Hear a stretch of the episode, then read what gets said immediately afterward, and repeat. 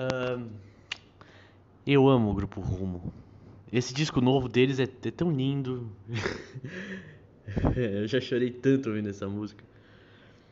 Uma reflexão que o livro às vezes propõe é de que a gente constrói a nossa vida emocional em cima do que a gente consome de cultura pop, sabe? Meus discos, meus livros e nada mais, sabe? É... E a gente consome muito as coisas que nos fazem, sabe? Eu queria falar de amor. Eu acho que minha visão de amor é meio distorcida pelo Vinícius de Moraes, sabe? O amor só é bom se doer. É... Eu acho que eu tô sentindo os reflexos disso hoje em dia.